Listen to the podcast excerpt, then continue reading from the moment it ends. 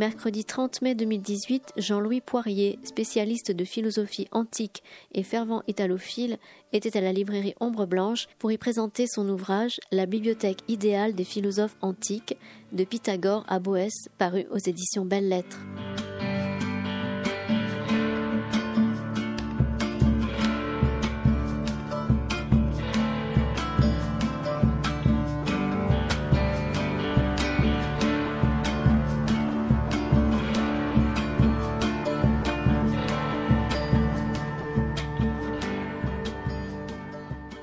Bonsoir à tous euh, et merci d'être là pour la présentation de ces deux livres. Euh, je remercie bien sûr euh, Jean-Louis Poirier d'être ici, la librairie Ombre Blanche qui nous accueille dans ces locaux si, si, propices et si confortables. je ne parlerai que très très très peu de temps. Euh, je laisserai Jean-Louis Poirier présenter euh, ces deux ouvrages successivement. D'abord la Bibliothèque idéale des philosophes antiques, euh, Jacob Burckhardt, le Cicérone, et donc il a, dont il a assuré la, la, traduction. Je crois qu'on peut même dire que c'est la première véritable traduction complète en langue française. Je, j'accueille, enfin je présente Jean-Louis Poirier, non sans une certaine euh, émotion quand même, parce que euh, se trouve qu'il y a exactement 40 ans, euh, j'étais dans sa classe du lycée Henri IV, je préparais l'agrégation et je profitais de son enseignement. Donc évidemment, le retrouver ici pour un, livre de philosophie que je ne sais pas trop bien comment qualifier. Cette bibliothèque idéale des philosophes antiques, ça n'est pas un manuel scolaire, ça n'est pas une, ce n'est pas un recueil de textes, ça n'est pas peut-être une anthologie. Il vous dira peut-être lui-même plus précisément ce dont il s'agit. Euh, idéal, évidemment, euh, je pense que ça ne veut pas dire dans son esprit que euh, la manière du meilleur des mondes possible de Leibniz, si vous en touchiez le moindre détail pour le modifier, ça n'irait plus du tout et que ce serait mauvais. ça veut dire que sans doute, euh, je pense qu'il ne dira pas le contraire, d'autres textes auraient pu être choisis. Euh, mais je crois que idéal veut dire ici, euh, là je peux en parler un peu comme professeur de philosophie, je serais beaucoup moins qualifié pour parler du deuxième livre, n'étant pas historien de l'art. ici, idéal veut dire qui correspond, oui, idéalement à une certaine idée, à un certain projet par rapport à la philosophie antique, qui est de nous la présenter telle que nous sommes à même de la reconnaître. Nous la connaissons, nous l'avons fréquentée, nous avons lu, et souvent nous avons relu, et nous avons enseigné pour certains, euh, et par conséquent, cette philosophie, nous nous croyons qu'elle nous est familière, nous nous y reconnaissons, nous sommes chez nous, mais il y a aussi, et c'est l'intérêt de ce livre, et c'est peut-être la raison principale pour laquelle euh, euh, j'y reviendrai après l'avoir déjà amplement parcouru, c'est qu'il nous met aussi devant une philosophie antique que nous ne reconnaissons pas, que nous ne connaissons pas ou que nous connaissons mal ou peu, et que nous n'avons, pour beaucoup d'entre nous, pourtant euh, payé pour le faire. Euh, enseigner la philosophie jamais enseigner, parce que ces auteurs simplement font partie de notre domaine d'ignorance. Alors vous n'en aurez peut-être qu'un aperçu, mais je peux vous garantir que l'aperçu que vous en aurez en lisant euh, les, les, passages qui sont ici proposés sont de nature vraiment à bon, je ne sais pas si le terme est le plus adéquat, mais vous dépayser, même si vous connaissez bien ce qu'on appelle euh, la philosophie antique. Voilà, je n'en dis pas plus. Je passe la parole à Jean-Louis Poirier qui, lui, va vous présenter de façon plus euh, euh, substantielle ce, livre. bien, merci de me donner la parole, mais vous me pardonnerez bien sûr de commencer par un certain nombre de propos qui ne sont absolument pas de politesse ou de convention. Remercier Patrick, évidemment, mais je voudrais aussi tout particulièrement vous, remercier vous-même dans la mesure où, quand, on n'a pas une grande expérience des livres ou de la littérature, je veux dire d'être auteur, c'est, c'est toujours quelque chose de très intéressant, pour ne pas dire utile, que de rencontrer des lecteurs. vous lirez ou vous ne lirez pas. Je ne veux surtout pas exercer la moindre pression, mais euh, si vous voulez, je considère que l'acte de, de, publier un livre est un acte assez grave, finalement. J'ai attendu un âge certain pour le faire. Et donc c'est une manière évidemment de, respecter le public, mais c'est aussi une manière d'attendre beaucoup du public, d'attendre qu'il nous renvoie quelque chose, pas forcément positif, mais qu'il nous renvoie en tout cas une, une certaine manière de comprendre ce qu'on a proposé en donnant ce livre. Alors, comme l'a rappelé Patrick, ce livre est un petit peu euh, à la fois l'effet et le produit du, du hasard. C'est pas très étrangement, c'est c'est un livre auquel je n'avais jamais pensé avant de m'en occuper, avant qu'on me demande de faire ça, et qui ne représente pas pour moi le comment dirais-je le, livre de ma vie, quelque chose que j'ai fait au départ parce que on me l'a demandé et que je n'ai pas voulu refuser. Et puis, chemin faisant, j'ai découvert, pardonnez-moi de l'avouer, que je tenais beaucoup à ce livre même si je n'en ai pas écrit une ligne, puisque ce sont des textes choisis, c'est un, c'est vraiment un livre auquel je tiens beaucoup et dans lequel je ne dirais pas que je suis, ce serait prétentieux, mais grâce auquel je retrouve en moi euh, un certain nombre de choses. Et j'aimerais justement euh, les faire partager, ce qui est un peu le sens de ce livre dont Patrick a dit euh, très justement que ce n'est pas un livre, c'est pas un livre de, de classe, c'est pas un livre de pédagogie. peut-être sont peut-être des textes choisis. J'ai lu quelque part, bon, on peut peut-être employer un mot, c'est une crestomatie. Hein, c'est-à-dire un, recueil. Moi, c'est comme ça que j'ai compris idéal. Que lorsque les belles lettres m'ont demandé, m'ont proposé de faire ce livre, le titre bibliothèque idéale ne m'excitait que moyennement, mais j'ai compris idéal au sens de, carte blanche, la possibilité de, de faire, euh, sûrement pas n'importe quoi, mais de faire quelque chose d'absolument libre. Et euh, je m'y suis employé.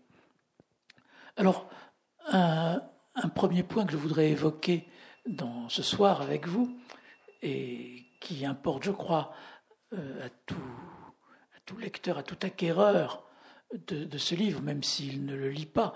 C'est pas forcément un livre, c'est pas fait pour être lu comme ça d'affilée, comme un roman. C'est fait pour être lu à des moments privilégiés et dans l'ordre que l'on souhaite. Et la première observation que je voudrais faire concerne le rapport que nous avons à l'Antiquité. Et je crois presque involontairement que c'est ce rapport que, que ce livre fait bouger. Euh, L'Antiquité, si vous voulez, alors j'ai pour ma part, je peux sans prétention vous, vous raconter, comment dirais-je, non pas ma vie, mais peut-être pour autant que ce soit une vie, vous raconter ma, ma biographie intellectuelle. Euh, j'ai toujours eu un rapport assez, je ne dis pas compliqué, mais un peu trouble, pas assez éclairci à l'Antiquité. Entendez que j'attendais, comme beaucoup d'ailleurs en cela, je n'avais strictement rien d'original lorsque j'ai étudié, lorsque je me suis intéressé à l'Antiquité, euh, j'y cherchais et j'y trouvais ce que beaucoup ont cherché et trouvé dans l'Antiquité, à savoir ce que j'appellerais un objet historique fini, quelque chose qui ne bouge plus. Alors je ne dirais pas, ce serait péjoratif, quelque chose de, figé, d'empaillé, euh, mais quelque chose à qui nous étions en demeure de prêter une certaine vie si nous voulions que ça, que ça soit accessible, de lui prêter une certaine vie, et pas trop, parce que l'Antiquité que, j'ai reçue, que j'ai étudiée, l'Antiquité comme objet historique dans la civilisation et la culture où nous sommes, est une Antiquité dont la fonction est malgré tout très caractéristique. Je vais essayer donc de, de vous expliquer cela. C'est un objet historique fini et c'est en cela qu'elle est plus que toute autre période. D'ailleurs, je ne vais pas vous rappeler combien les périodes en histoire, les périodisations sont choses arbitraires, sont choses extrêmement, euh, comment dirais-je, extrêmement euh, inégales, différentes selon les époques. Chaque, chaque époque se trouve ces périodisations du passé, les périodisations du passé qui lui conviennent. Et chaque époque, peut-être pas trop souvent, mais disons que la culture où nous vivons et dans son passé s'est forgée une certaine antiquité qui, qui a un aspect arbitraire, mais pas seulement d'ailleurs. D'être un objet historique fini, cette antiquité n'est pas seulement admirable, elle est, dirais-je, admirable, je, pèse mes mots, sans réserve.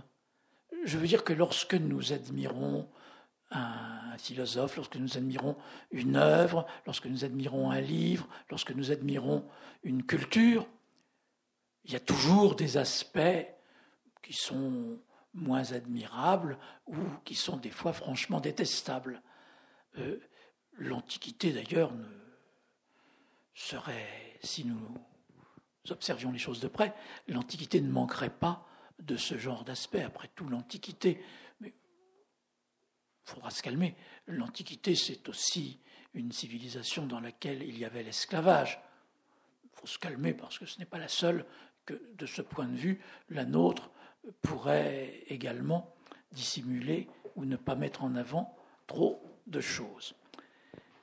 Mais elle est admirable sans réserve, justement parce que, comme je vous le disais, elle est finie. Euh, elle est pour nous un objet fini, et par conséquent un objet que nous pouvons considérer, croyons-nous, sous tous ses aspects. C'est ça qui, lorsque j'étais étudiant, m'a retenu du côté de l'Antiquité. Euh, j'ai eu des maîtres admirables qui avaient la même admiration pour l'Antiquité et qui tous y voyaient un, objet fini, c'est-à-dire quelque chose. Avec l'Antiquité, si vous voulez, on était sûr que c'était fini, que c'était loin de nous. Et c'est pour ça qu'on pouvait y, y, étudier toutes sortes de choses avec une certaine distance qui nous apprenait à nous contempler nous-mêmes aussi. Et c'est pour ça également que l'on pouvait, euh, dans l'Antiquité, repérer un, un certain nombre d'aspects, un certain nombre de choses qui, en ne bougeant plus, prenaient un aspect définitif, voire éternel. il, y a eu, constamment ce, ce, mirage de l'Antiquité dont nous héritons depuis beaucoup de générations. C'est-à-dire, même, je, vais dire quelque chose qui a l'air anecdotique. Lorsque j'étais étudiant en, en Cagne, je ne sais pas si c'est toujours comme ça maintenant, mais euh, on étudiait l'histoire moderne et l'histoire antique. Mais il y avait deux professeurs différents, et pas seulement parce que c'était, euh, comment dirais-je, des domaines ou des spécialités différentes. Ils, ils n'appliquaient pas du tout la même méthode. Euh, en histoire moderne, on avait affaire à des historiens qui racontaient, enfin, qui nous faisaient de l'histoire. En histoire antique, on nous enseignait quelque chose de tout à fait convenu. Je suis presque sûr que le cours d'histoire antique était le même, quels que soient les professeurs, dans toutes les classes, à toutes les époques. Il, était, il, existe une sorte d'histoire antique toute faite et par rapport à laquelle nous devions non pas réfléchir, mais éprouver quelques émotions et éprouver quelques édifications. C'était une histoire où on nous racontait quelque chose de nous qui était présenté comme important et qui était présenté comme indiscutable. C'était une histoire qui n'appelait pas de nous une élaboration historique. Pour le dire d'une manière encore plus vulgaire, en histoire moderne, le travail de l'étudiant consistait à traiter des sujets d'histoire moderne. En histoire antique, il suffisait de répéter le cours. On ne nous incitait jamais à réfléchir. Et ceci parce que nous, elle nous enseignait une histoire, je voudrais le dire de manière non péjorative, considérée comme intouchable, avec toujours les mêmes étapes, les mêmes passages et les mêmes moments euh, d'émerveillement commandés. Cette histoire était toujours tenue à distance. Et dans cette histoire, nous pouvions être, ce qui satisfait tout étudiant, ce qui satisfait toute personne qui, qui se veut cultiver, nous pouvions être parfaitement contemplatifs, la lire, nous instruire, et nous pouvions même, ce qui est quelque chose de, merveilleux, quand je pense au, au, théâtre antique ou à certaines choses plus dures de l'Antiquité, les tragédies, ces choses-là, nous pouvions y voir représenter des passions, des passions que pourquoi pas nous pourrions éprouver, mais nous ne les avons jamais saisies dans cette histoire comme étant directement éprouvées par nous. Nous les mettions toujours à distance, nous, nous analysions, nous vivions en quelque sorte des passions sans les éprouver. Il y a, cette espèce de, d'effet de, distance que nous imposait cette approche de l'Antiquité. Euh, en d'autres termes, dans cette antiquité dont nous avons hérité, que nous avons souvent étudiée, nous pouvions sans danger satisfaire la plupart de nos fantasmes. Et, par là, c'était un, domaine d'étude en effet merveilleux. En un mot, cette antiquité était, c'est ça le mot, classique. Et l'Antiquité est une période, la culture antique euh, représente une période par rapport à laquelle la notion de classicisme devient concrète. Classique, ça veut dire deux choses. Ça veut dire exemplaire, pas forcément à imiter, mais qui a quand même euh, faut admirer. Exemplaire ou représentatif de quelque chose d'universel, et, ça veut dire aussi classique ne l'oublions pas surtout de nos jours où, où l'on pourrait, à tort ou à raison, à raison je crois, mais ceci n'est que mon opinion, s'inquiéter pour l'avenir de notre enseignement. Classique, ça veut dire enseignable. Et l'enseignement est peut-être à ce prix d'une certaine solidification dans l'exemplarité que l'Antiquité nous offrait, pour ainsi dire, sans peine et sans mal elle est enseignable, l'Antiquité, parce que de nos jours, mais déjà depuis longtemps, elle est, fixe et définitive. Ça bouge plus. Et j'ajoute, je, l'ai dit tout à l'heure insistant sur les deux manières d'enseigner l'histoire, ça a changé. Mais l'Antiquité était définitive en ce sens que, privilège étonnant, jusqu'à une époque récente, on ne réécrivait pas tous les jours l'histoire de l'Antiquité. De nos jours, c'est sans doute mieux. Les historiens s'intéressent à l'Antiquité avec la même méthode et la même manière qu'à d'autres périodes. Mais pendant longtemps, l'histoire de l'Antiquité était un donné tout fait qui n'avait pas à être réécrit, qui était reçu tel quel et qui était par conséquent fixé et définitive. Fixé et définitive, exactement si je dois prendre un exemple, exactement comme le latin. L'avantage du latin, je dis bien l'avantage, c'est que c'est une langue qui ne bouge plus. Et, par conséquent, c'est une langue étudiable. C'est une langue par rapport à laquelle un professeur peut avoir des certitudes et les faire apprendre. Et les faire apprendre, et les déclinaisons sont les mêmes aujourd'hui, il y a 20 ans, euh, qu'il y a 2000 ans. Euh, c'est ce, cette perfection immuable et exemplaire, un peu un peu marmoréenne, vous le devinez, mais qui a tout de même quelque chose de très attachant. Ça, c'est le, classique même, et l'intérêt de l'Antiquité, parce qu'il y a aussi du classicisme à d'autres époques, c'est que dans l'Antiquité, nous avons sous les yeux, d'une certaine manière, la naissance même du classicisme. Un classique qui est d'emblée justifié et qui, de ce fait, est, libre. Je pense si vous, voulez, on, associe souvent le classicisme en général à l'existence de règles, à l'existence de contraintes. Nous trouvons cela dans l'Antiquité, mais nous voyons apparaître ses règles et ses contraintes, et paradoxalement, ce sont dans l'Antiquité des règles et des contraintes qui, qui vivent, qui, qui ne sont pas du tout euh, reçues ou imposées, qui nous apparaissent, qui sont données avec le contenu même de la culture antique. Et c'est ça, je crois, et c'est ça en tout cas qui, pour beaucoup d'étudiants, pour moi-même également, a, a fait, comment dirais-je, le, leur amour de l'Antiquité, amour qu'on retrouve dans certains discours de distribution des prix prononcés par Hegel lorsqu'il était chef d'établissement d'enseignement. Il évoquait cette Antiquité comme le paradis de l'esprit humain. Euh, c'est le miracle de cette culture, c'est qu'elle est à la fois vivante, ce qui n'est quand même pas mal, et en même temps, et ça c'est ça ne va pas toujours ensemble, et en même temps objet de culture, saisissable. Euh, elle, est faite en quelque sorte, ou apparaît comme étant faite pour l'enseignement et pour le savoir.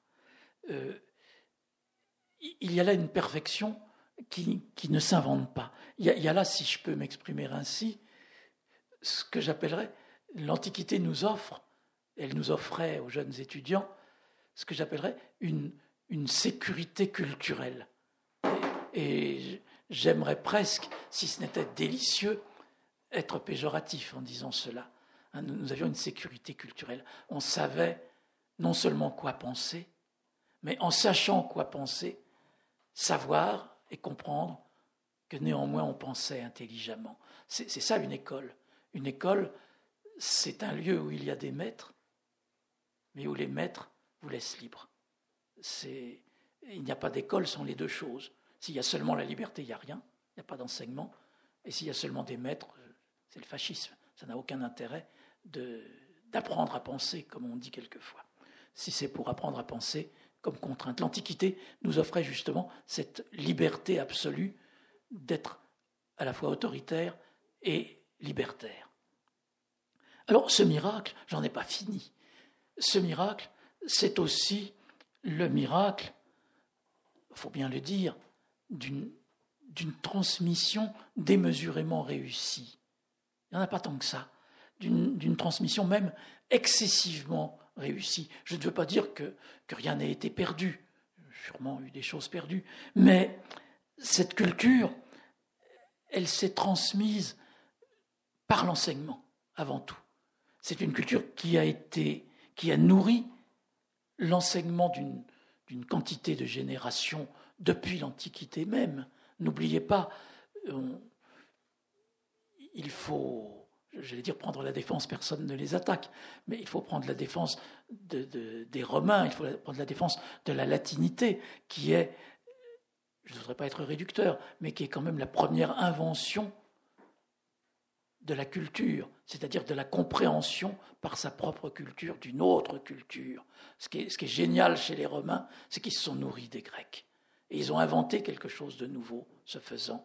Euh, ils ont compris qu'une culture ne s'enrichit qu'en s'ouvrant sur ce qui n'est pas elle, et en même temps qu'en la recueillant, qu'en la retravaillant, qu'en lui donnant son aspect précisément utile et transmissible. Alors, c'est par conséquent, cette culture qui est transmise, elle est à la fois transmise et en même temps l'effet et le résultat de, la réception de l'Antiquité. C'est pour ça que pendant longtemps, être cultivé, c'était justement connaître l'Antiquité et comprendre cette culture à l'œuvre dès l'Antiquité. Mais cette culture, elle a également, et c'est là-dessus que je voudrais peut-être attirer votre attention, c'est ce que la confection de ce livre m'a fait, m'a permis, c'est ce dont la conception, c'est ce dont j'ai pris conscience avec la confection de ce livre, c'est que la transmission dont a été l'objet de l'Antiquité, le fait qu'elle est devenue un objet classique, elle lui a, elle a contribué à lui donner sa figure. Elle a, elle a produit aussi cette Antiquité-là que nous recevons. Elle a produit pour commencer, la notion même d'antiquité, c'est-à-dire cette périodisation qui tout à la fois la met à distance, c'est fini, et en même temps nous la transmettre, nous devons l'étudier et nous devons la transmettre à nos enfants. La notion même d'antiquité, en ce sens, pardonnez-moi, je ne voudrais pas qu'on m'accusât de, je ne sais quel européocentrisme, mais la notion même d'antiquité, je n'y peux rien, elle est essentiellement grecque et romaine.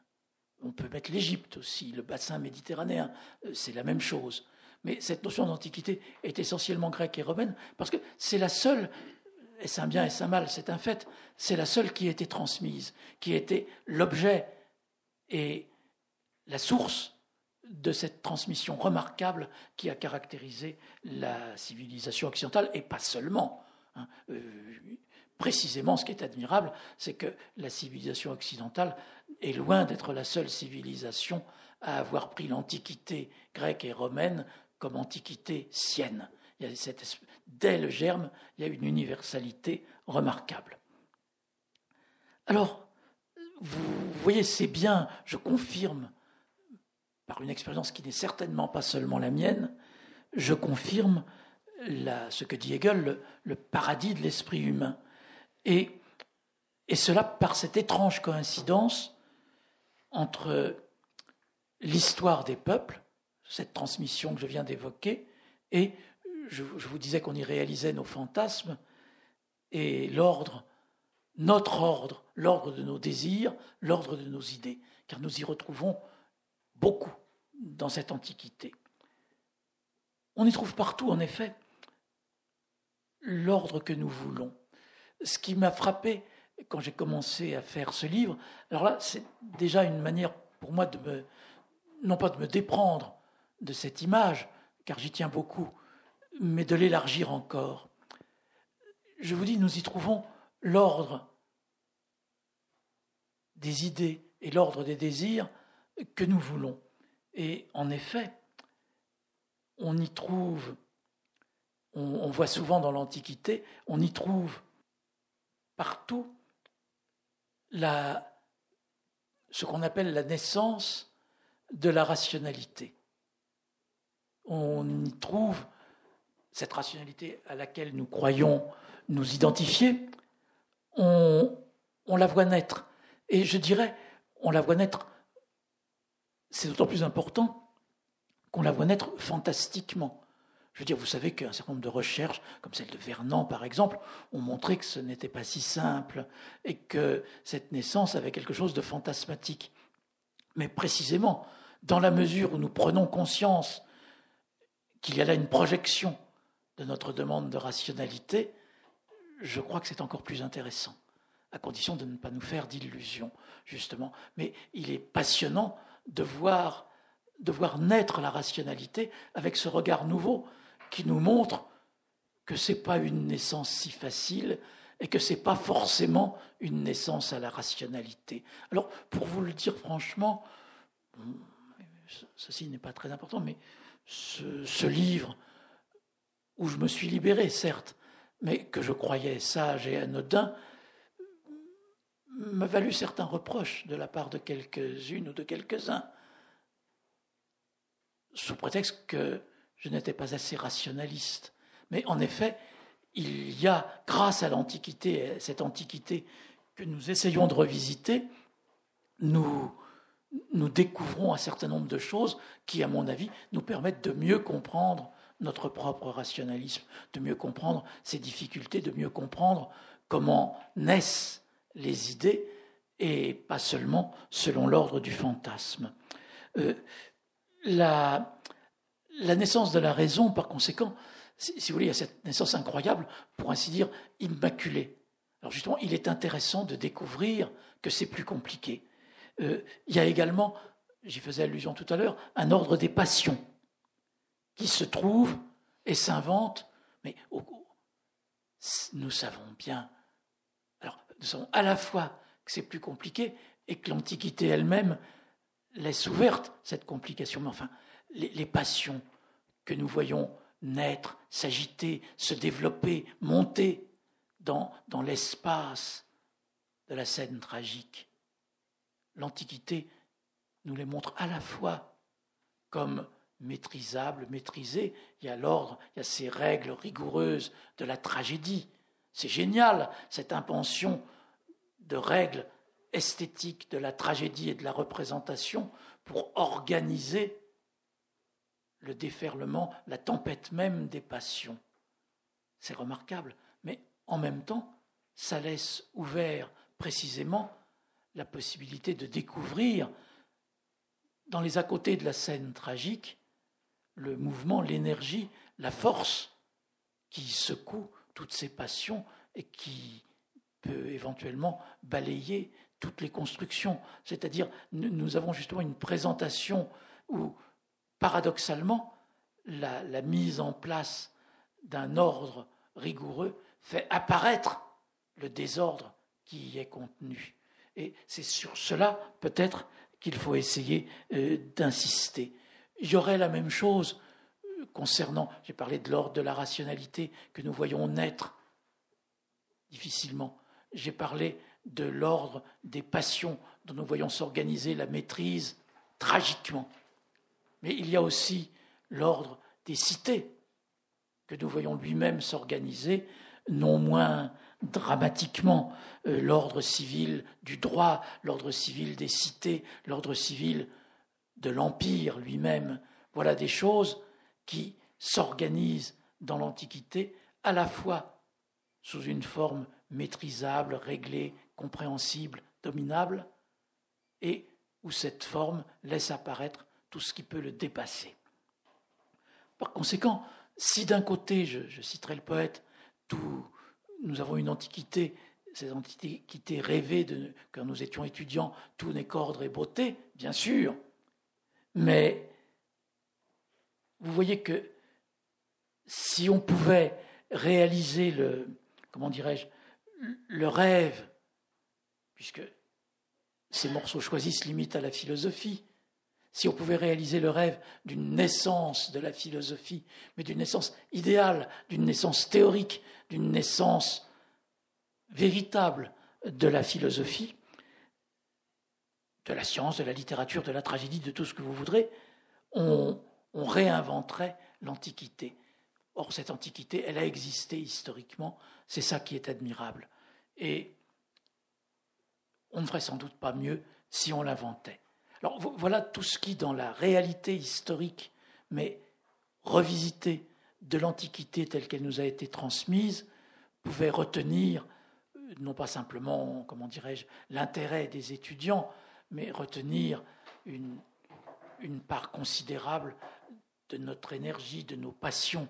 Il ne faut pas être étonné si, à l'époque où, un étudiant forme, construit sa personnalité, se nourrir de l'Antiquité, c'est quelque chose d'extraordinaire, même si cela le dépasse. Et c'est ce dépassement dont je voudrais rendre compte dans ce livre, parce que vous devinez facilement, en tout cas, j'ai, je pense, laissé entendre cela, nous devinons facilement que ce retour au paradis que nous promet l'Antiquité, que nous promet la, publicité de quatrième de couverture avec la formule de Hegel, paradis de l'esprit humain, ce retour au paradis comporte un, effet pervers.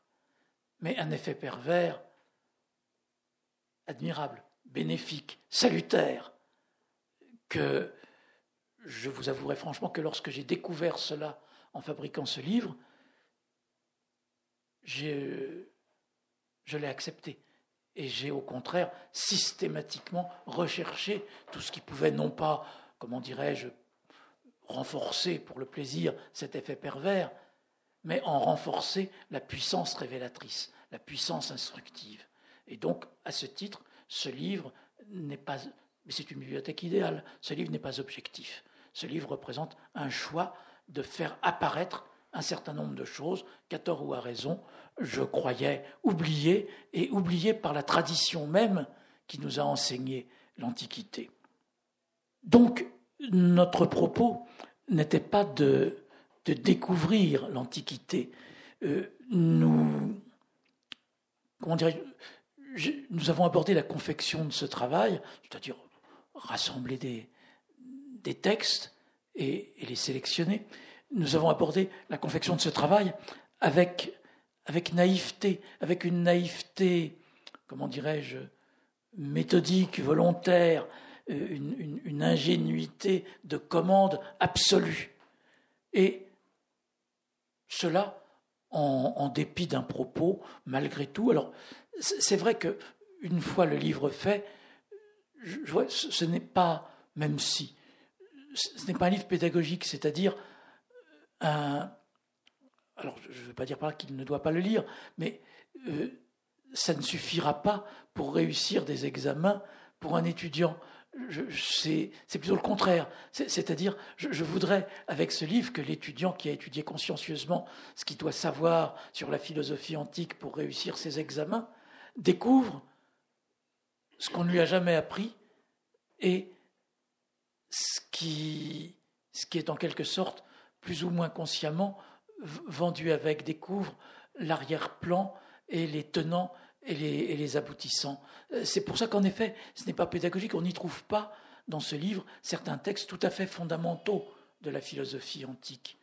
Mais on, on en trouve d'autres qui pourraient contribuer à, à ouvrir un, autre regard, à élargir un petit peu cet aspect.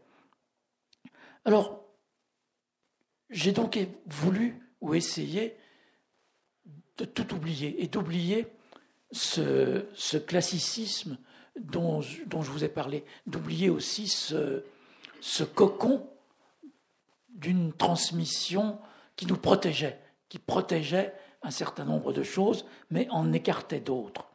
Euh, nous, avons essayé, et je crois que c'est la seule chose, et que cela a suffi, nous avons essayé de lire directement les textes, prendre les textes et tout simplement les lire, y compris des textes bien connus. Il n'y a pas euh, que des textes euh, soi-disant inconnus dans cet ouvrage, il y a aussi des textes très connus, mais nous avons vérifié le fait qu'une lecture immédiate, directe, simple, naïve, produit un renouvellement de, de ces textes. La, nous avons pris le parti, si vous voulez, de la paresse, c'est-à-dire proposer au lecteur des textes en, ne cherchant pas, j'allais dire, à les, à les comprendre ou à les expliquer, en ne cherchant pas à les approfondir, à les approfondir, en cherchant simplement le plus simple, en cherchant ce qui requérait le moins de savoir, le moins d'érudition, non pas par une prise de parti ignorantiste, mais par l'idée que toutes ces choses-là qu'on ajoute, il y a des cas où une certaine forme de savoir peut être un obstacle au savoir lui-même, peut être un obstacle à la connaissance elle-même. Nous avons pris le parti donc de, libérer euh, euh, cette puissance. Alors, de là, ce que les lecteurs ont pu voir comme une série de surprises, en tout cas des surprises au départ, je dirais pour moi. Je, je ne dirais pas que j'ai découvert les choses en faisant le livre, mais je les ai redécouvertes, assurément. On y trouve parmi les surprises non seulement, comment dirais-je, toutes ces beautés euh, des beautés déjà connues. Par exemple, il y a, alors c'est sans doute pas exhaustif, mais il y a dans ce livre un certain nombre de... J'ai mis autant que possible, disons la plupart, des, mythes de Platon. Et j'ai redécouvert en les lisant, effectivement, vous, vous me pardonnerez d'utiliser un mot qui n'est que le résumé d'une impression, j'ai redécouvert l'extraordinaire beauté de ces pages. Et par là, en, mettant ces pages qui sont toutes déjà connues, hein, les mythes de Platon, bon, quand même, ce n'était pas très original de les mettre dans ce volume. Mais néanmoins, en les retrouvant et les mettant dans ce contexte, elles se sont. Le fait d'être détachées pratiquement de toute explication je crois que ça a mis ces pages en relief.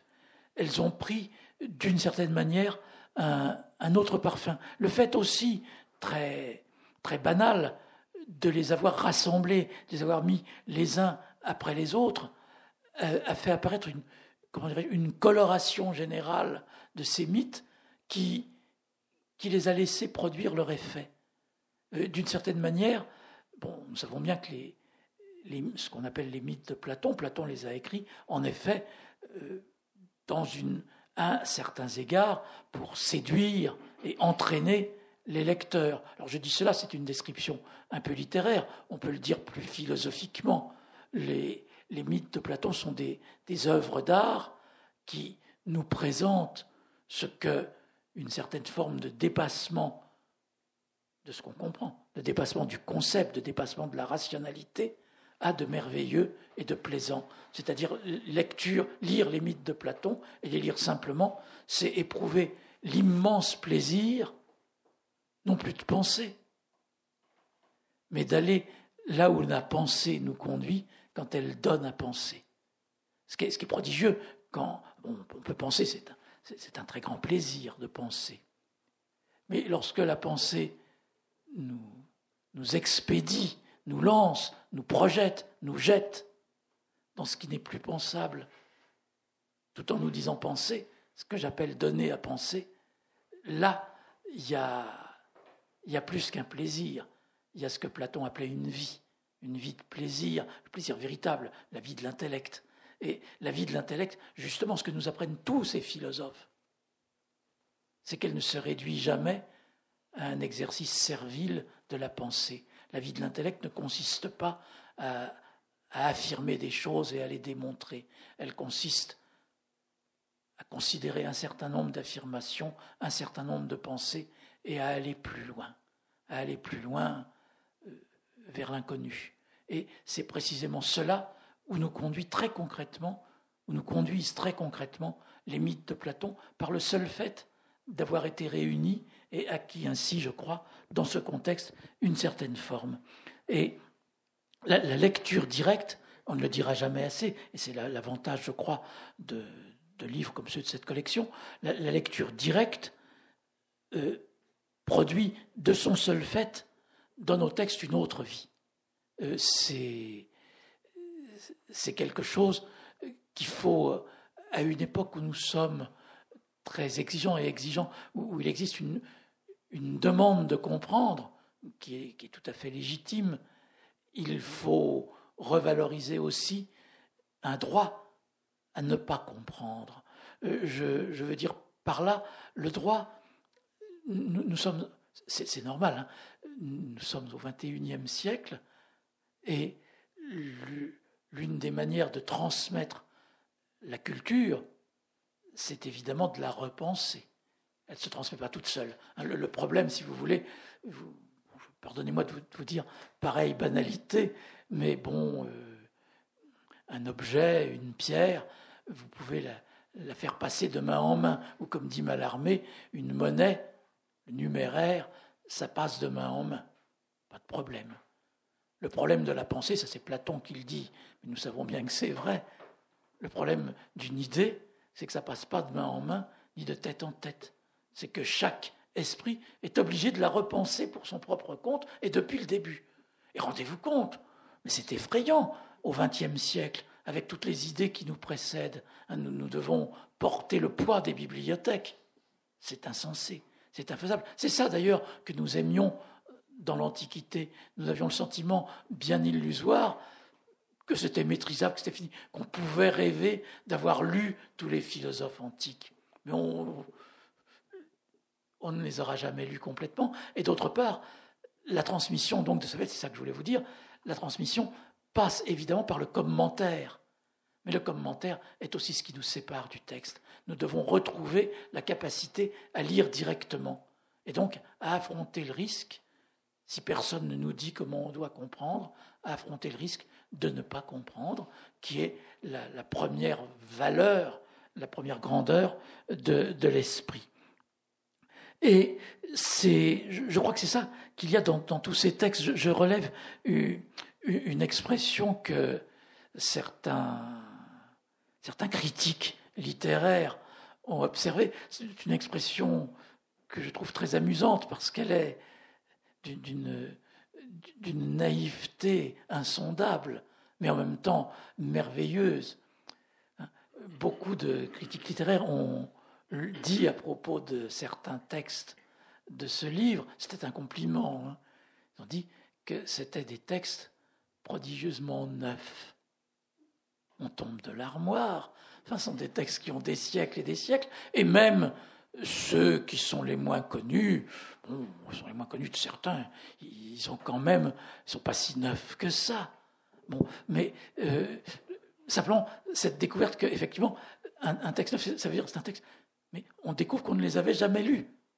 Et c'est en ce sens qu'il y a cet effet de, nouveauté, mais qui est prodigieux, parce que qu'est-ce qui empêchait de les lire? Alors peut-être en effet que ce groupement euh, peut non pas donner envie, mais euh, mettre dans la nécessité de lire et de découvrir alors, ah, Platon, il dit ça. Euh, vous voyez, bon, parmi les textes neufs, je ne vois pas ce que ça a de neuf, c'est la moindre des choses, dirais-je.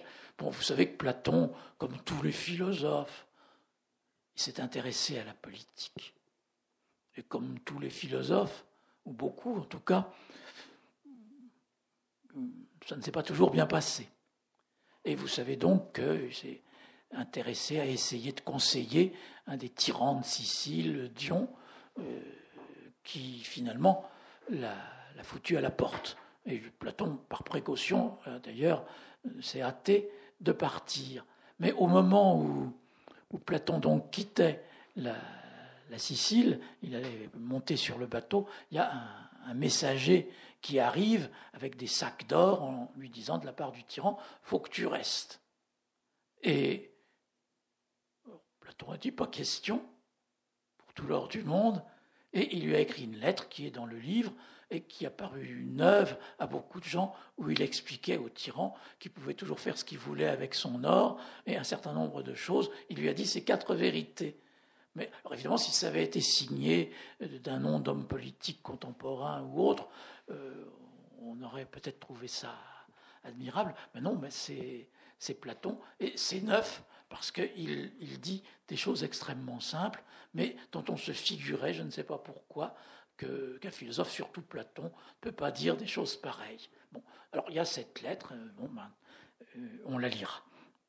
il y a surtout à travers cette nouveauté, il y a, comment dirais-je, tous les textes viennent se présenter à leur tour en disant au lecteur euh, lis-moi euh, et, regarde ce que je, ce que je dis. Je, dirais, je voudrais les mobiliser. Il y a toute une population nouvelle, toute une armée qui se dresse avec la, troupe de ceux que j'appellerais les, les, philosophes oubliés ou les philosophes laissés de côté.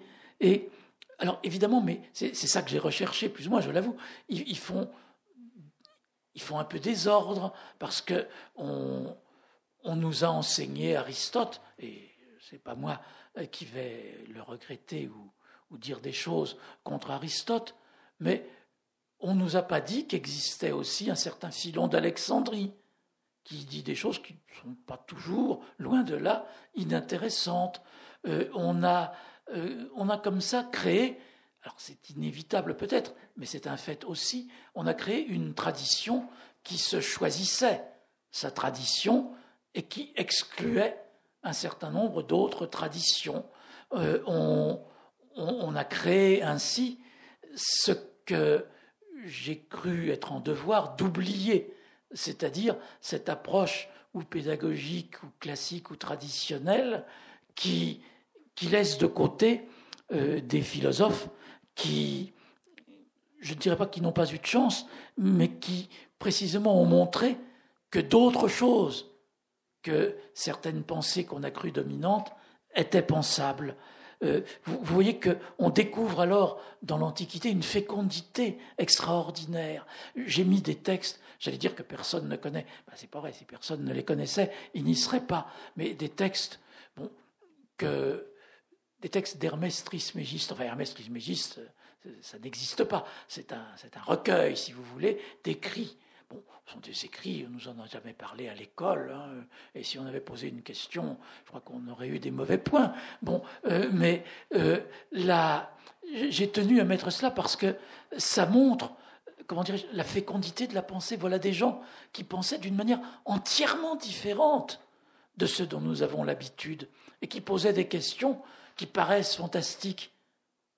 Oui, mais qui peuvent néanmoins être posées et qu'il est intéressant euh, d'étudier. Il, si vous voulez, l'Antiquité apparaît comme une époque d'une fécondité prodigieuse, d'une obscure production de concepts qui, qui échappe évidemment au, régime de la rationalité, euh, mais qui ne s'intègre dans pratiquement aucune problématique effectivement pensable, d'où d'où la tentation, ça m'a été dit aussi, et ce n'était pas un compliment, que j'avais mis des choses qui n'étaient pas philosophiques. Alors que je crois justement que l'un des intérêts, non pas de ce volume, mais de l'Antiquité, c'est de nous montrer que la définition de la philosophie, bah, elle n'est pas nécessairement une définition restrictive, étroite, qui la limite, comme disait Kant, à une pensée rationnelle par concept. Euh, il existe un certain nombre de productions et de recherches dont je ne vois pas pourquoi elles n'auraient pas droit au nom de philosophie, à partir du moment où elles nous interrogent, à partir du moment où nous pouvons les interroger et comment, et à partir du moment où elles nous donnent à penser. Et je crois que justement, l'Antiquité, par cette profusion de philosophèmes, nous apprend comment la, la philosophie a cette vocation à s'ouvrir à ce qui n'est pas elle. Je, citerai ici ce que disait un de mes maîtres, qui avait été d'ailleurs en son temps toulousain, euh, je parlais, ces vieux, euh, d'Étienne Borne, euh, qui disait que le, le non-philosophe, c'est celui qui exclut, c'est celui qui met en dehors de la philosophie, c'est pas celui qui se tient à, à une définition de la philosophie, c'est celui qui dit que quelque chose n'est pas philosophique, c'est celui-là le non-philosophe.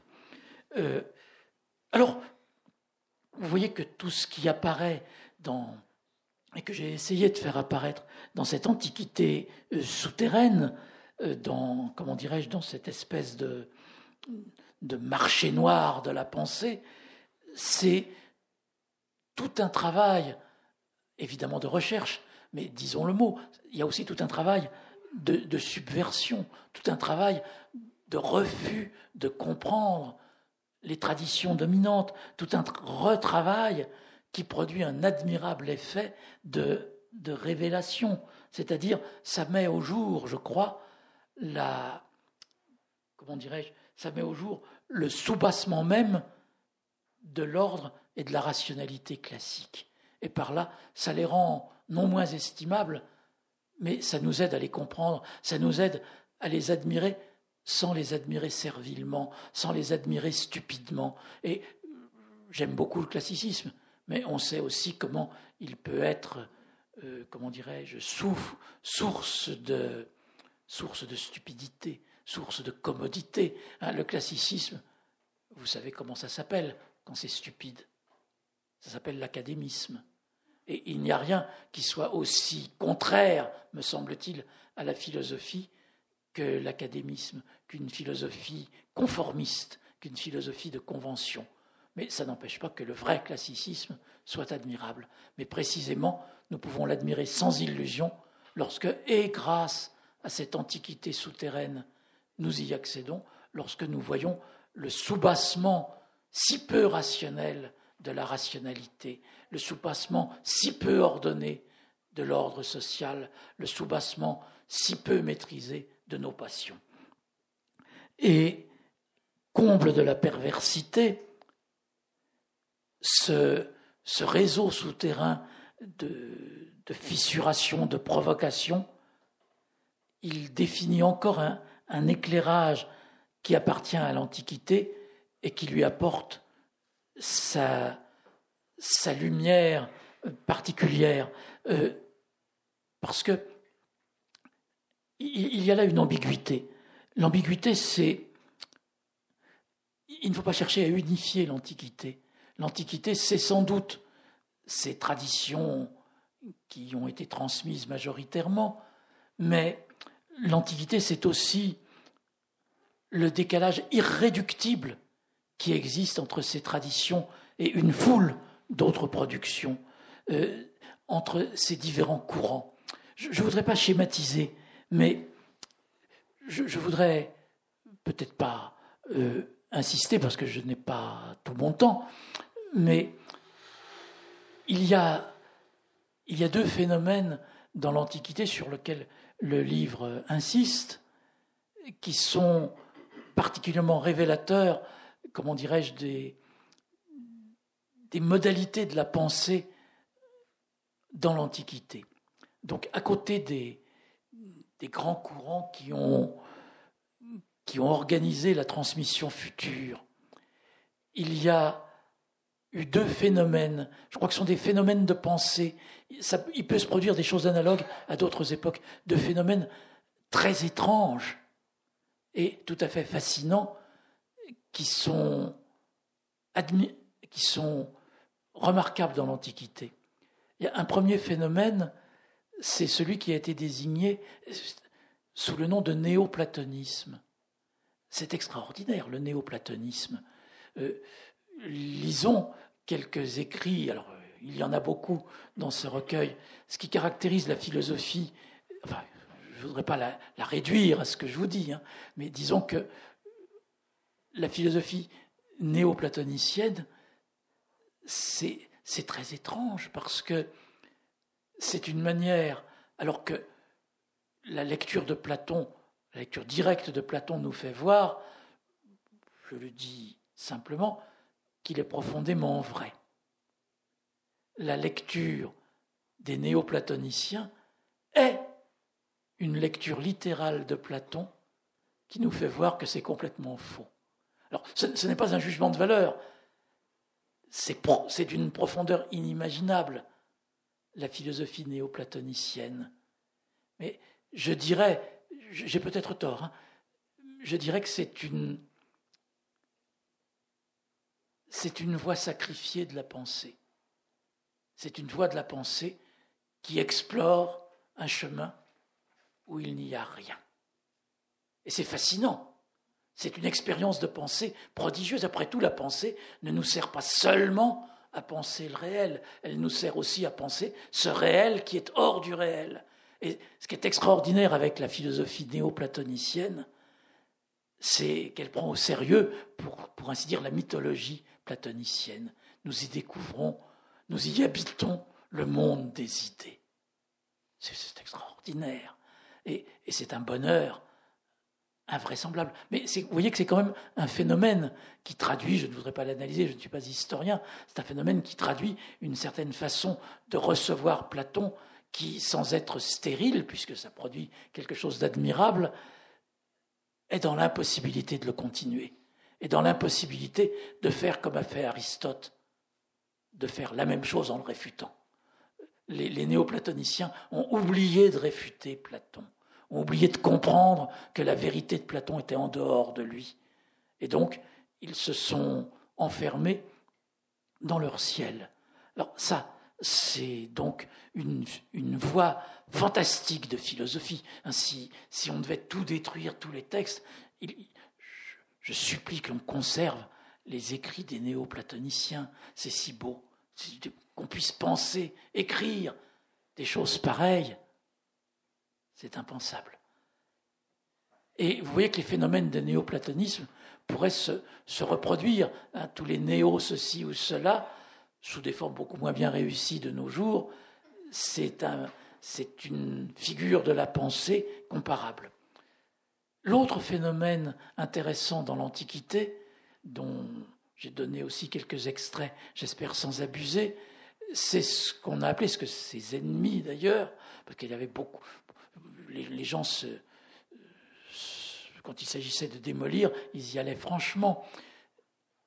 C'est ce, le phénomène de gnose, ou ce qu'on appelle aussi, pour employer un terme peut-être plus qui vous parle mieux, le manichéisme, c'est-à-dire l'idée absolument impensable, je n'y peux rien, l'idée selon laquelle il y aurait deux dieux.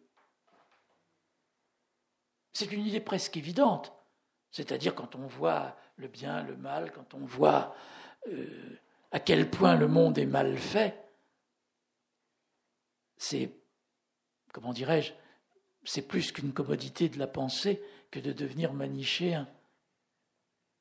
Mais néanmoins, je crois que, en tout cas c'est ce que nous enseigne euh, dans sa totalité l'Antiquité, la pensée doit se ranger à cette discipline de, de découvrir que c'est trop simple d'expliquer le mal par le mal. Et qu'il il, faut comprendre, alors je sais bien que je provoque, mais j'adore ça. Et l'Antiquité encore plus que moi, la seule manière de comprendre le mal, c'est par le bien. Il faut comprendre que le mal, tous les vrais philosophes ont montré cela, que le mal, et le mal peut avoir des, des formes vraiment épouvantablement mauvaises. Hein, je vais pas. Bon, mais le devoir, c'est de le comprendre. Si on veut le comprendre, c'est de le comprendre dans la totalité. C'est de ne pas le comprendre comme quelque chose, comme accessoire. C'est une manière justement de l'oublier.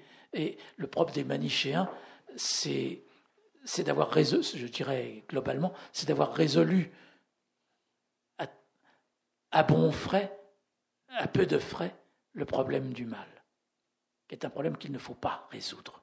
Bon, euh, et en même temps, si ce n'était que cela, ça n'aurait pas l'intérêt puissant que ça présente. En même temps, ce qui est intéressant justement chez les manichéens, c'est cette tentation de la pensée d'aller euh, précisément jusqu'à ce, choix. si, vous voulez, ce qui est intéressant dans le manichéisme, c'est que c'est un paradoxe qui, n'a rien d'étonnant. C'est que le bien et le mal sont à égalité. C'est-à-dire le bien cesse d'être mieux que le mal, ou préférable au mal avec le manichéisme. Et donc, c'est de découvrir et de rendre possible une pensée exactement maudite, en approfondissant une sorte d'enfer, enfin, une, pensée qui, qui explore justement des ressources. Alors, je ne sais pas, peut-être que c'est la vérité, hein, je n'en sais rien, mais une pensée qui explore un certain nombre de choses qui sont toutes, les unes comme les autres, euh, inadmissibles je prendrai juste un exemple. Je ne voudrais pas oublier trop euh, l'Antiquité. Euh, peut-être ne me suis-je pas bien fait comprendre en, disant que le manichéisme était inadmissible. Euh, il, est surtout. Bon, si nous, le savons bien, par exemple, en, esthétique, lorsque dans, dans un roman ou dans un film, on dit qu'il est manichéen, c'est que précisément, on, on a simplifié c'est qu'on a simplifié.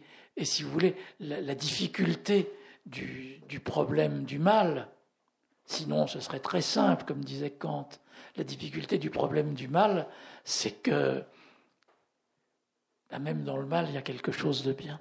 Hélas. C'est, c'est, ou, que plus exactement, on n'a pas le droit, et le manichéisme fait cela, de rendre le mal incompréhensible. Enfin, on peut en revenir à ces textes de, l'Antiquité qui déploient ces, comment dirais j'allais dire ces possibilités, qui déploient ces impossibilités pour approfondir justement l'exercice même de la pensée. Alors c'est ça l'Antiquité, c'est cette capacité à utiliser la pensée avec tous les outils possibles qu'une pensée peut se donner, qu'une pensée peut avoir à sa disposition. Alors, euh, vous voyez que j'ai voulu faire apparaître dans, le livre toute cette antiquité ou bien fantastique ou bien maudite, mais qui peuvent, qui doivent, je crois, nous attacher encore plus à l'Antiquité. C'est-à-dire, il faudrait lui trouver, euh, sinon, peut-être pas le parfum du paradis, comme on disait tout à l'heure, mais l'Antiquité ne serait pas complètement elle-même si elle n'avait le, parfum du fruit défendu. Et c'est cela, me semble-t-il, qu'on peut, qu'on peut relever si on, veut, si on veut rendre compte, ce que j'ai essayé de faire d'autant plus modestement que je ne suis auteur d'aucun des textes, malheureusement, de ce recueil. Euh, c'est ça qui fait l'intérêt de l'attrait d'un tel recueil, c'est qu'il se veut plus, primitif encore, antérieur, euh, proto-historique par rapport à cette antiquité un peu assagie, apprivoisée, dont nous avons l'habitude. Alors, je pourrais dire que je m'arrête maintenant. Non, je pourrais dire, parce que je ne le dis pas, parce que nous sommes à ombre blanche, et je voudrais quand même, en hommage à ombre blanche, insister sur le fait, sur la part d'ombre qui est dans ce livre. D'une part, bon, ombre blanche, je ne vais pas vous apprendre à quoi ça fait allusion, puisque c'est, historiquement parlant, une référence au cinéma.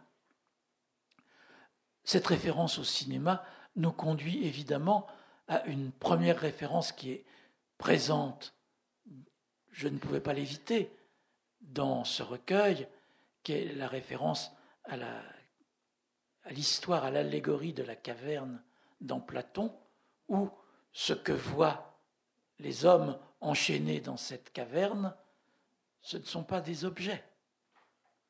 On voit des ombres à partir desquelles nous nous, nous disons, nous pensons qu'il y a peut-être des objets qui correspondent à ces ombres. Mais notre premier savoir est un savoir de l'ombre. Et c'est Platon qui nous l'enseigne. Ce savoir, vous savez combien il est important, puisque Platon ne l'a pas trouvé tout seul. Platon l'a évidemment trouvé génialement dans Thalès, qui a su mesurer la pyramide sans monter sur la pyramide, en mesurant son ombre et en inventant ou en mettant en place le fameux théorème qui lui permettait de connaître la hauteur de la pyramide. L'ombre est donc un, un, moyen de connaissance. Mais Alors, ce texte de Platon, il est page 110 dans le recueil. Mais nous trouvons aussi une référence à l'ombre avec deux autres textes au moins très importants. Le texte de Sextus Empiricus qui définit le scepticisme et qui raconte l'anecdote du peintre Appel qui essayait de représenter l'écume du cheval, et puis il n'y arrivait pas. Et à la fin de, désespoir, il a, comme on dit, jeté l'éponge, splash sur le tableau, et c'était exactement ce qu'il cherchait. Et donc, il avait ainsi, dit Exextus Empiricus, il avait atteint la vérité, ou plus exactement son nombre, puisque ce qui caractérise le sceptique, c'est que dans la discussion contradictoire, nous découvrons, découvrons quoi? Nous découvrons, comme on dit, mais on dit ça sans le comprendre, nous découvrons qu'il n'y a pas de vérité, ou plus exactement, c'est pas pareil, que la vérité, c'est qu'il n'y a pas de vérité. Et là nous, là, nous avons une vérité. Mais cette vérité, c'est l'ombre de la vérité. C'est-à-dire ce qui a. Il y a une allusion à des textes de Cicéron, etc. J'y renvoie dans le texte. L'ombre de la vérité, c'est comme le monogramme de la vérité. Ça a le même contour, la même forme, ça la représente, ça nous y conduit. Et c'est pour ça que dans la doctrine sceptique, dans la méthode sceptique, le travail qui conduit à ce qu'on appelle à tort le désespoir, conduit en fait à découvrir la vérité. La vérité, c'est qu'il n'y a pas de vérité, ou pour le dire autrement, c'est que les propositions opposées sont également vraies.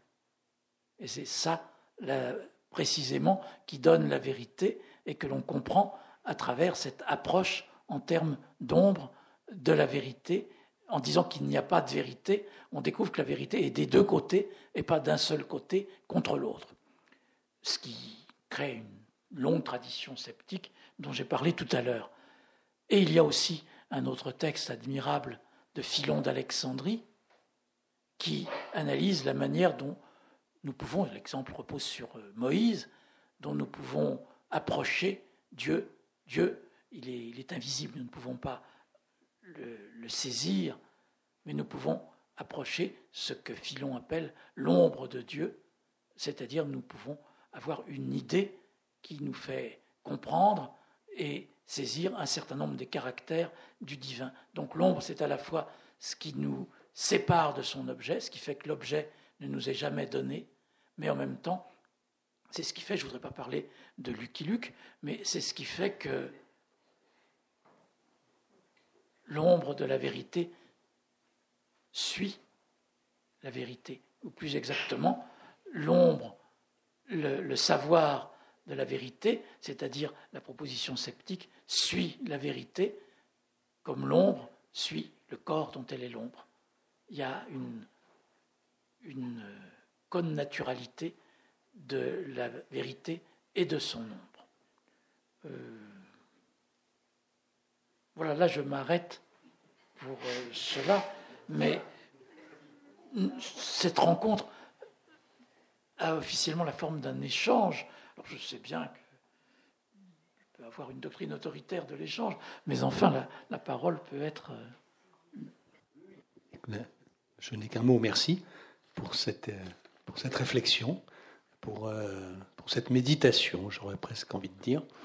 Et bien entendu, l'échange est non seulement possible, mais souhaitable s'il y a dans le public des personnes qui veulent poser à Jean-Louis Poirier des questions ou, euh, ou euh, proposer leurs propres réflexions, bien sûr, euh, tout est bienvenu.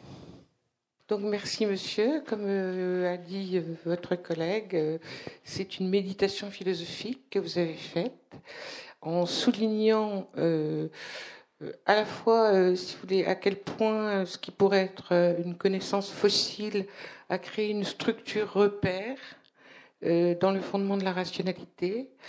Et j'ai beaucoup, quant à moi, euh, euh, apprécié votre, votre dernière partie de méditation philosophique sur l'ombre et la lumière, finalement, l'ombre de la vérité, et à quel point dans cette, cette pensée philosophique grecque du néoplatonisme, il y avait des topiques euh, qui sont très proches de la philosophie de la science moderne?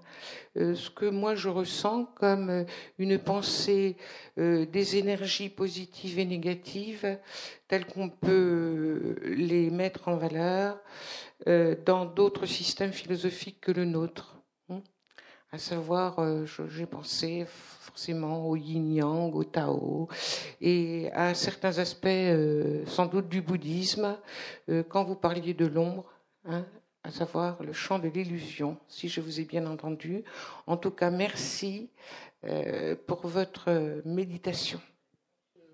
Si vous le permettez, je vais esquisser juste une petite réponse, puisque vous, vous indiquez une voie qui est très intéressante et qui peut être approfondie euh, il y a des textes, je, ne me souviens plus s'ils sont dans, dans, le recueil, mais enfin, ce recueil, justement, après tout, après chacun peut aller chercher euh, les textes qu'il veut.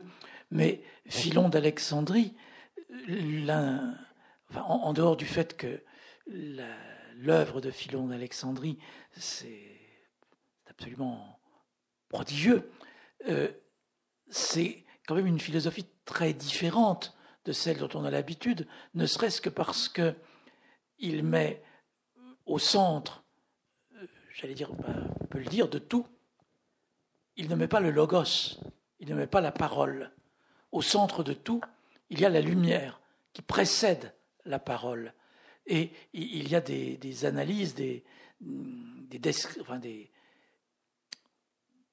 des pages où Philon d'Alexandrie montre que la, lumière, elle est, elle est la source du logos lui-même et de la parole.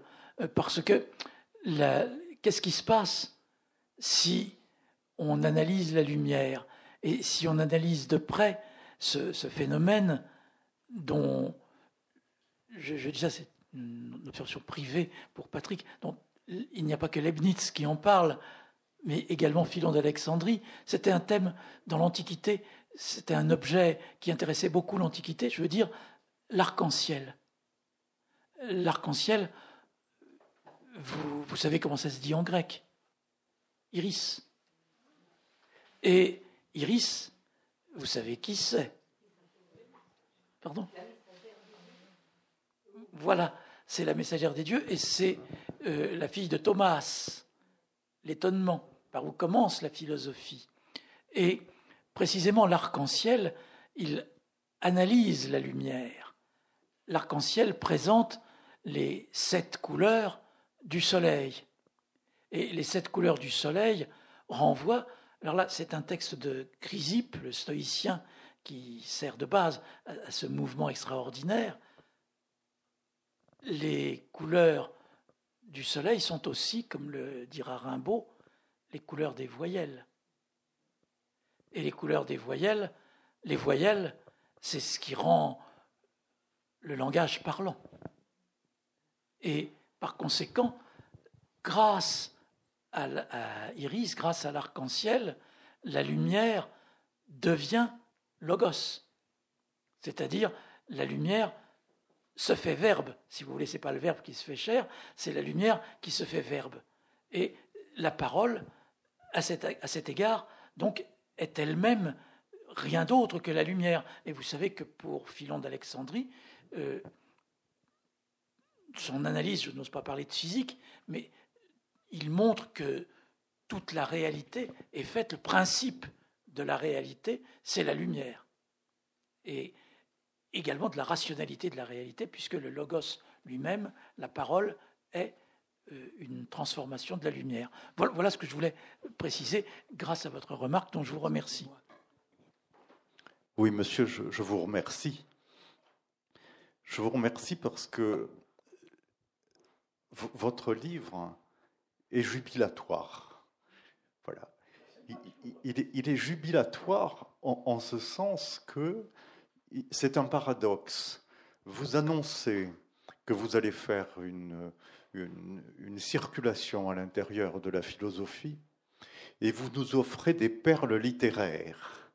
Et ces perles sont jubilatoires, véritablement. J'entends par là que euh, vous avez exprimé de certains textes philosophiques, notamment les plus forts que vous citiez tout à l'heure, vous avez exprimé de ces chants philosophiques des narrations qui parlent seules et qui parlent de façon littéraire et qui parlent merveilleusement de façon littéraire. Je, veux dire par là, et, c'est ici que je vous remercie, il me vient à la tête ce mot de Cornelius Fronton, qui s'adresse à Marcus, qui n'est pas encore l'empereur. Et il lui dit, ne t'arrête pas à la philosophie. Recherche toujours dans la philosophie le fond qui est en elle, affectif et rémanent, le psophos littéraire qui est en elle. Et je crois que c'est ça que vous nous offrez. C'est ce fond littéraire limpide, clair et jouissif. Merci. Bien, je, vous remercie euh, de votre présence, de votre attention. Euh, merci surtout à nouveau à Jean-Louis Poirier de ce qu'il nous offre avec ce livre, avec cet autre dont j'aurais aimé que nous ayons le temps de parler, euh, dont je le rappelle, cette traduction du Cicérone et de, de, Jacob Burckhardt, qui fut un maître et un ami de Nietzsche en particulier. Euh, ce livre euh, dont je suis incapable de parler faute de la compétence qui serait requise, dont il est dommage que Jean-Louis Poirier n'ait pas eu le temps de nous parler, mais enfin, euh, je vous invite à le garder en mémoire comme une borne d'une lecture possible aussi, et puis de, contemplation, puisque c'est une invitation à la contemplation de l'art italien. Merci.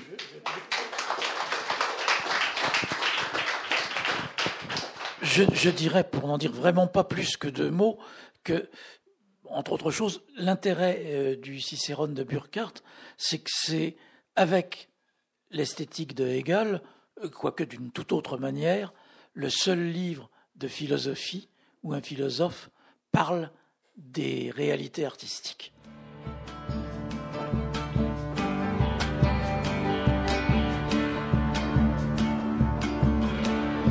Vous venez d'écouter Jean-Louis Poirier, auteur de l'ouvrage La bibliothèque idéale des philosophes antiques de Pythagore à Boès aux éditions Belles Lettres enregistré à la librairie Ombre Blanche, mercredi 30 mai 2018.